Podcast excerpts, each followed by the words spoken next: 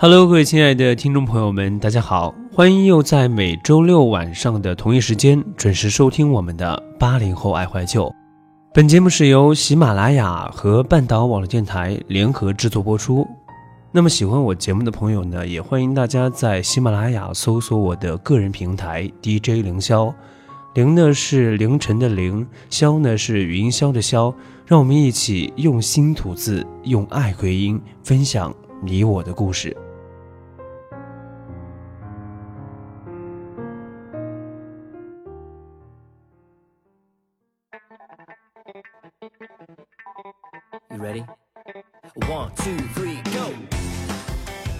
那么在今天的节目当中，我们要跟大家一起来分享的，我想很多人都会非常的感兴趣，因为一旦提起李阳的那句“啊哦，小霸王其乐无穷啊”，啊，我想不少人都会会心一笑。我就有一个朋友呢，前段时间就突发奇想，花了五十块钱买了一台小霸王回家，结果发现开机的时候这句话没有了。啊，他是郁闷了很长一段时间啊，之后是逢人必讲此事，颇有祥林嫂的感觉。小的时候呢，家里大人呢能给孩子买游戏机的是非常的少，一则呢是那个时候游戏机并不便宜，二则呢是因为游戏这种东西吧，永远都是大人不愿意让孩子去触碰的一个禁忌。最早进入中国大陆的游戏机呢是任天堂的红白机。不过那时候啊，它的价格并不便宜，一盘卡带的价格更是贵得惊人。在这个消费能力和价格落差很大的情况之下，伟大的中国人就创造了奇迹。小霸王呢和无数的盗版卡带是应运而生。虽然家长吧对于游戏是一无所知，但是他们却一直在极力的反对着这种不正经的东西。不过小霸王呢却有着一个非常好的伪装——学习机。不知道你们学校有没有卖这种学习机的哈？反正我小的时候呢，学校周边有很多卖这种所谓的游戏机的，并且有很多的同学们呢，啊，都非常好的利用了这个伪装。因为当时的游戏卡带是让人非常的印象深刻，正版的卡带呢十分的昂贵，而且游戏非常的少，通常呢都是单卡单游戏，而那些价格便宜的多的盗版卡带呢，就经常是几百合一，甚至于几千合一。虽然大部分都是同一个游戏的不同的啊 MOD 版本，但再怎么说，游戏的数量呢也是比那种正版的卡带要多得多。所以当时呢，盗版的卡带真的是大有市场。而且在我们小的时候，根本就不懂这些什么所谓的正版盗版呐啊都不管，总是觉得里面总有几个是自己没玩过的游戏。特别是看到那些奸商们起的那些天花乱坠的游戏名啊，比如说什么街头铁血战士啊，其实就是散弹版的魂斗罗；怒火铁锤呢，其实就是双截龙。这些神奇的游戏卡呢，其实都是国人自己去烧制的。不过有些人呢，也做出了创新，比如说燕山坦克啊。现在想起来，那个时候的技术并不发达的年代，国人的盗版能力就已经这么的强大了。不过我们再想一想。八十年代的那些拼凑起来的流行歌曲的磁带啊，你这么一比较的话，可能就会释然了。那些盗版的集成卡带呢，选择游戏的菜单啊，一般都是用罗马音写成的日语，根本就不认识，只能看卡带封面上的那些标号来选择游戏。而卡带的封面呢，就像是现在的盗版盘一样，包装和内容啊，经常是表里不一啊，于是就需要经常自己摸索着玩。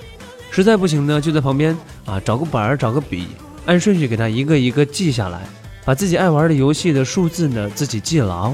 啊，当时我印象非常深刻的是一张三百合一的卡，上面光有魂斗罗就一共有二十来个版本，分别是游戏一开始就有三条命，而且拿着机枪、散弹枪、激光枪、火焰枪等等等等各种枪的版本，然后呢还有那种三十条命的各种枪的版本。啊，这样一下算下来，确实有二十来款。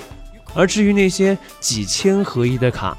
真的要认真算下来的话，里面的游戏充其量也就几十款，而且是玩过几百遍的游戏啊，那些不同的变种而已。不过我们应该感到庆幸啊，没有买到詹姆斯的那盘五十四合一的神作啊。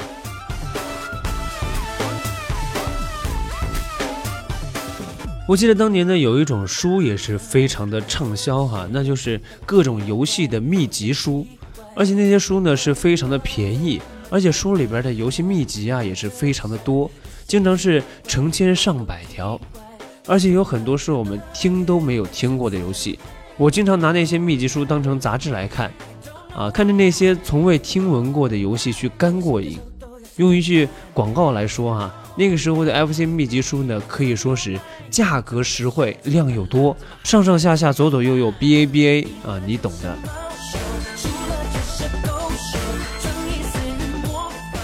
说到秘籍呢，我们就不得不说说那些欺骗了一代人的啊魂斗罗的水下八关。为了找到水下八关呢，当年我是和死党在家里边憋了好几天呢，就根据书上的方法试了不下几千次。不过最后呢，啊还是以失败告终了。最后我们算是得出一个结论：这个秘籍啊必须是正版的卡带才有，盗版的可能就没有吧。然后呢，我们就这么心安理得的就放弃了。FC 上的游戏呢很多，但基本上呢都成为了我们这一代人记忆当中的经典。每一个名字背后呢都有一段欢乐的回忆。俄罗斯方块、魂斗罗、绿色兵团、赤色要塞、忍者猫、双截龙、超级玛丽、冒险岛等等等等。如果说我要去一一陈列的话，可能我说到明天早上都说不完。而 FC 当中的音乐呢也是非常的经典。啊，经常是电脑里边常放的音乐，因为当时呢受到了技术水平的限制，FC 游戏当中的音乐呢并不像现在那么高品质，甚至于在现在来听的话，效果是非常的粗糙。但就是这样，也给我们留下了许多的经典之声，他们也是深深的烙印在了我们的记忆当中。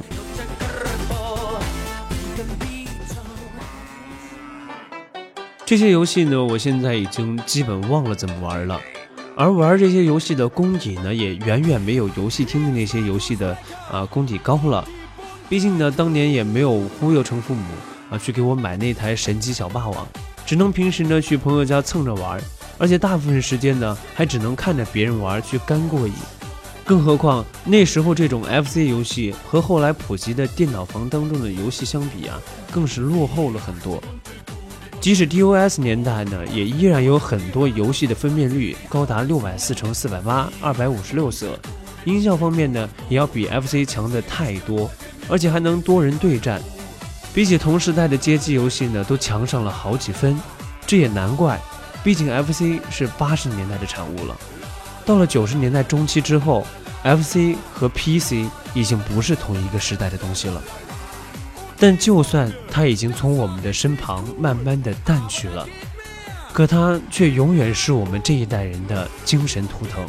永远不倒。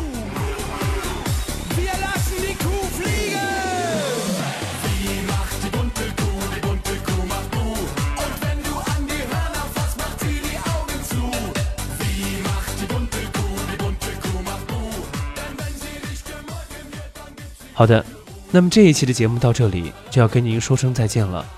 如果喜欢我节目的朋友呢，欢迎在喜马拉雅搜索我的个人平台 DJ 凌霄，凌是凌晨的凌，霄是云霄的霄。同时呢，如果喜欢我们的节目，欢迎参与到我们的节目互动当中，给我们留言或者点赞，因为您的留言和点赞呢，就是对于我们节目最大的支持。好的，感谢您的收听，我们下期节目再见。Kuhstall. Wir singen ganz, ganz leise.